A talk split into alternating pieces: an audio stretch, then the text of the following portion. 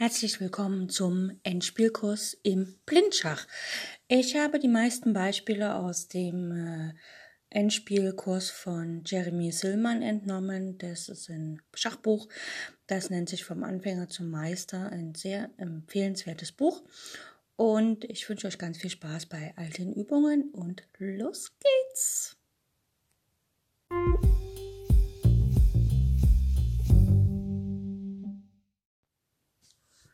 Zum Aufwärmen nehmen wir heute eine Stellung aus dem Spiel Boris Spassky gegen Bobby Fischer in ihrer legendären WM. Äh, das ist, glaube ich, die erste Partie gewesen. Und jeder kennt wahrscheinlich die Partie, beziehungsweise wird die Stellung kennen oder zumindest diese kleine Falle.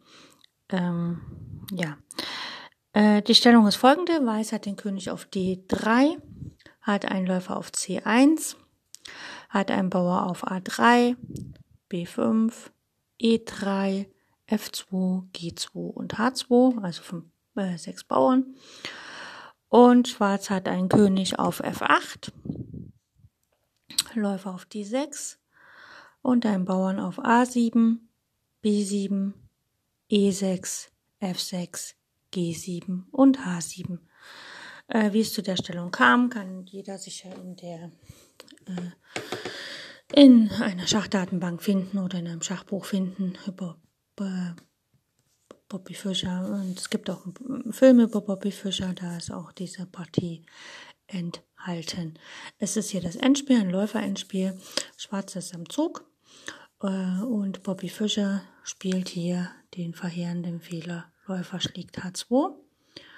Und das ist ein Fehler, weil einfach Weiß antwortet mit G3 und damit hat der Läufer keine Möglichkeit mehr im Spielgeschehen teilzunehmen, denn wenn Weiß jetzt versuchen würde, mit Läufer G1 F2 zu schlagen und sich so rauszukämpfen, äh, wenn das Schwarz versuchen würde, also Läufer G1 und dann Läufer F2 und wieder heraus irgendwie, dann spielt Weiß einfach König E2, der F2-Bauer ist gedeckt und der Läufer auf der kurzen Diagonalen G1, H2 ist einfach gefangen durch die Bauern. Das heißt, der Läufer hinter Bauernmauern ist als Häftling zu bedauern. Allerdings ist das ein Spruch für, wenn jetzt zum Beispiel der weiße Läufer nochmal, also durch ganz seine eigenen Bauern auf schwarzen Feldern begrenzt wäre. Hier ist es aber tatsächlich so, dass hier der Häftling ein fremder Häftling ist. Also der Läufer auf H2 ist halt durch den Zug G3 einfach mal gefangen und äh, im Laufe der Partie hat dann Boris Baski dann den König über E2, F2, äh, E2, F1 nach G2 herangeführt, den Läufer gewonnen und damit dann auch die Partie für sich entschieden. Ähm, das Endspiel, wenn man dann einen Läufer mehr hat. Dazu kommen wir später nochmal. Solche Endspiele werden wir uns äh, im Laufe unseres Endspielkurses noch anschauen. Da werden wir wahrscheinlich nochmal auf diese Partie zurückkommen. So, das war's zur Aufwärmung für heute. Gleich geht's mit dem Hauptteil weiter.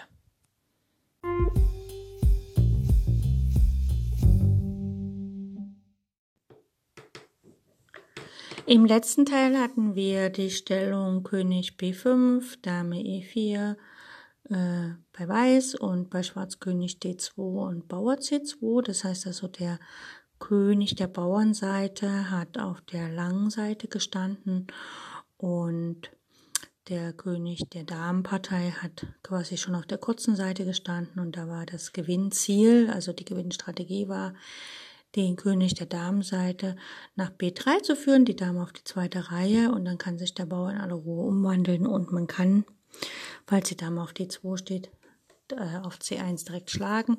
Oder falls die Dame weiter weg steht, dann äh, ist die Partie auch gewonnen, weil Dame A2 dann matt wäre.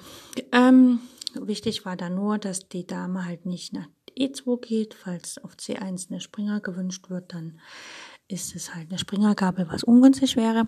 Heute haben wir folgende Stellung. Ähm, wir haben den König quasi an der anderen Ecke des Gewinnfeldes. Der Gewinnbereich für Weiß im Falle vom Bauern C2 von Schwarz ist ja folgender. A1, A5, D5, D4, D4, G4 und G4, G1 und alle Felder, die in diesem Bereich liegen.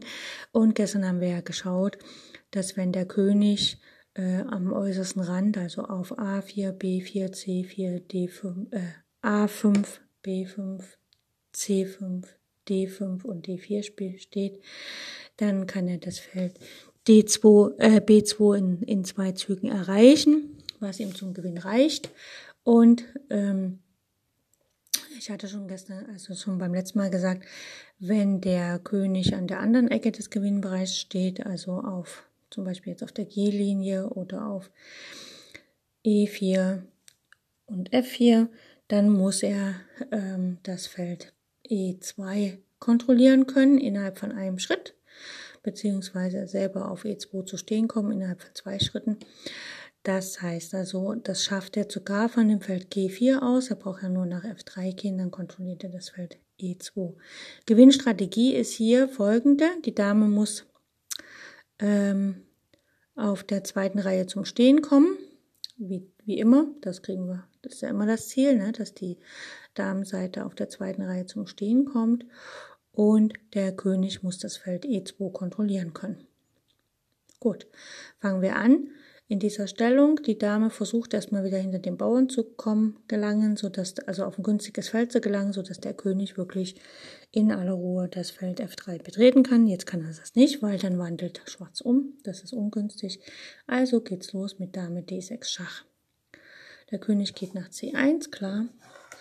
Jetzt wäre eigentlich Zeit, dass der König ranläuft, nur dann ähm, geht der schwarze König auf die kurze Seite und der weiße König steht nicht in unserem schönen 5x5 Feld, also er steht noch außerhalb des Gewinnbereichs.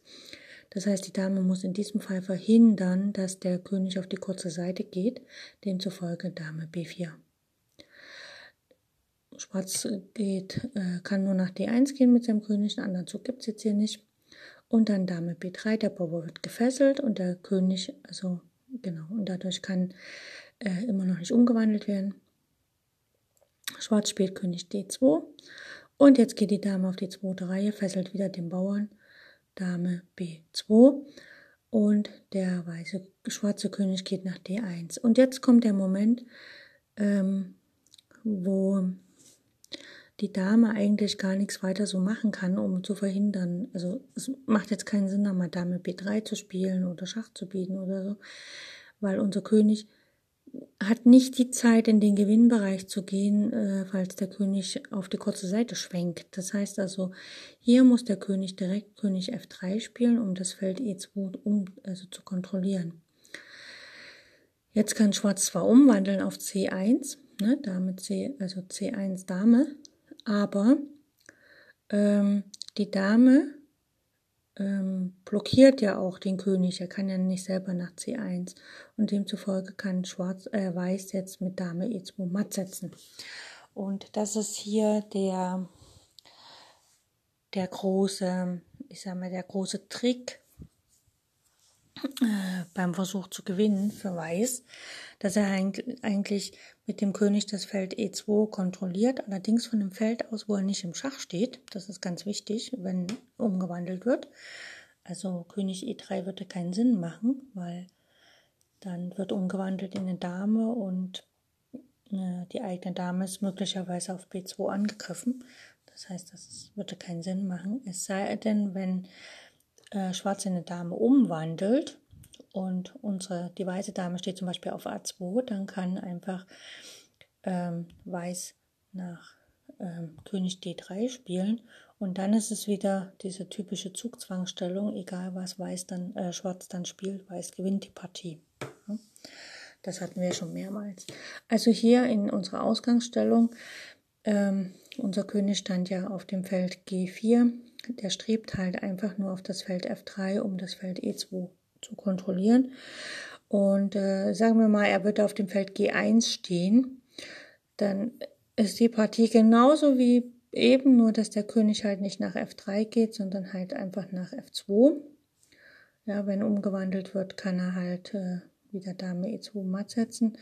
Oder wenn er auf G2 oder G3 in der Ausgangsstellung steht oder auch auf G äh, F4 oder E4. Er strebt einfach, er spielt einfach König F3 und dann kann er halt mit Dame E2 matt setzen. Das ist so die Gewinnidee. Und je näher natürlich der weiße König am Geschehen ist und am Bauern, ist es immer nur zu beachten, dass er halt tatsächlich nicht ähm, ungünstig im Schach gelandet, wenn umgewandelt wird. Also das Ungünstigste wäre, wenn die Dame die, also wenn Schwarz umwandelt und gleichzeitig einen Doppelangriff startet, also Schach bietet und die Dame angreift. Das wäre sehr unpraktisch, ähm, weil dann muss sich die Dame opfern und es endet Remis. Das heißt also, man muss immer genau hingucken, dass man nicht in der Springergabel landet, falls ein Springer umgewandelt wird oder dass die Dame einen Doppelangriff starten kann. Gut, ich freue mich dann auf die nächste Folge. Ich hoffe, es war nicht zu schwer. Ich glaube, mittlerweile werden die Aufgaben immer leichter, weil man ein bisschen das Gefühl dafür bekommt, wo kann die Dame überall hingehen, wie kann die Dame sich auf dem Brett bewegen, weil die Dame ist ja eine sehr langschrittliche Figur und das Brett 8x8 ist sehr, sehr groß. Da muss man schon genau aufpassen, wo sie hingeht und dass man wirklich auf weißen Feldern bleibt, wenn sie auf der Diagonale lang marschiert oder auf schwarzen Feldern, je nachdem, was für eine Diagonale ist. Und äh, mittlerweile sollte auch äh, relativ gut im Gefühl sein, wie Springer ziehen, weil das ist äh, auch sehr wichtig. Und ich hoffe, es macht euch Spaß. Und wir haben noch zwei Kapitel zu dem Thema. Äh, Dame und König gegen Bauer und König auf der siebenten Reihe. Und äh, danach starten wir dann in die Turmendspiele. Und die werden auch nochmal sehr, sehr, naja, kompliziert nicht, sondern auch sehr umfangreich. Wobei wir uns nur zwei Stellungen anschauen, damit wir einfach nicht das Spielniveau zu sehr anheben. Ähm, das kommt dann wahrscheinlich äh, mehr und mehr Wissen kommt auf uns zu. Und dann ähm, wünsche ich euch maximal Erfolge bei Schachturnieren oder Schachpartien, die er live im Leben spielt oder vielleicht im Internet auf irgendeinem schönen Schachserver spielt und ähm, vielleicht ist es auch so, dass es euch mittlerweile leichter fällt, im normalen Spiel Fallen und Tricks anzuwenden. Ähm, ja, ich kann euch nur von mir erzählen. Ich mache ja das Schachradio jetzt eine ganze Weile schon, dass ich halt in meinen eigenen Partien teilweise Sachen schon sehe oder die Intuition gestiegen ist. Ich weiß nicht, wie man das formuliert. Auf jeden Fall fallen mir längere Kombinationen schon deutlich leichter als vielleicht vor der Zeit, bevor ich das Schachradio so regelmäßig gemacht habe für euch. Okay, ich wünsche euch das Beste. Bis demnächst.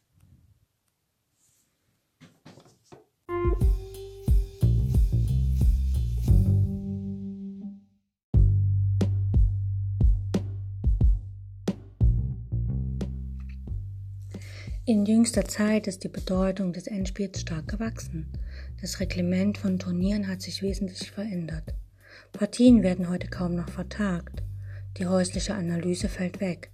Man muss eine Entscheidung am Schachbrett treffen. Ohne ausgezeichnete Kenntnisse und ohne das Verständnis der Endspielgesetze ist es schwer, diese Aufgabe zu bewältigen. Fehler im Endspiel sind die letzten in einer Partie. Man kann sie nicht mehr korrigieren. In meinem Endspielkurs behandle ich die Theorie, die Analyse und die Technik des Endspiels, also alles, was ein Schachspieler über dieses Partiestadium wissen muss. Ich weiß selbst, dass ich nicht vollkommen bin und dass einige meiner Analysen und Vorstellungen nicht zu 100% stimmen werden. Deswegen bitte ich euch, liebe Zuhörer, seid wachsam und lernt selbst zu denken. Selbst wenn ich euch etwas vorgebe, muss es nicht stimmen, sondern setzt euch hin und prüft das genau, was ich sage. Wenn es falsch ist, dann seid stolz darauf, dass ihr einen Fehler gefunden habt. Ihr könnt mir über alle Kanäle schreiben und ich bin offen für Kritik. Wenn euch das Ganze gefällt, was hier im Endspielkurs kommt, dann bitte ich euch, falls ihr Freunde, Bekannte, Verwandte, andere Schachspieler kennt, informiert sie über mein Schachradio, Schach on Air, so dass mehr und mehr Zuhörer zu meinem Radio kommen und den Endspielkurs auch hören. Ich freue mich auf die nächste Sendung.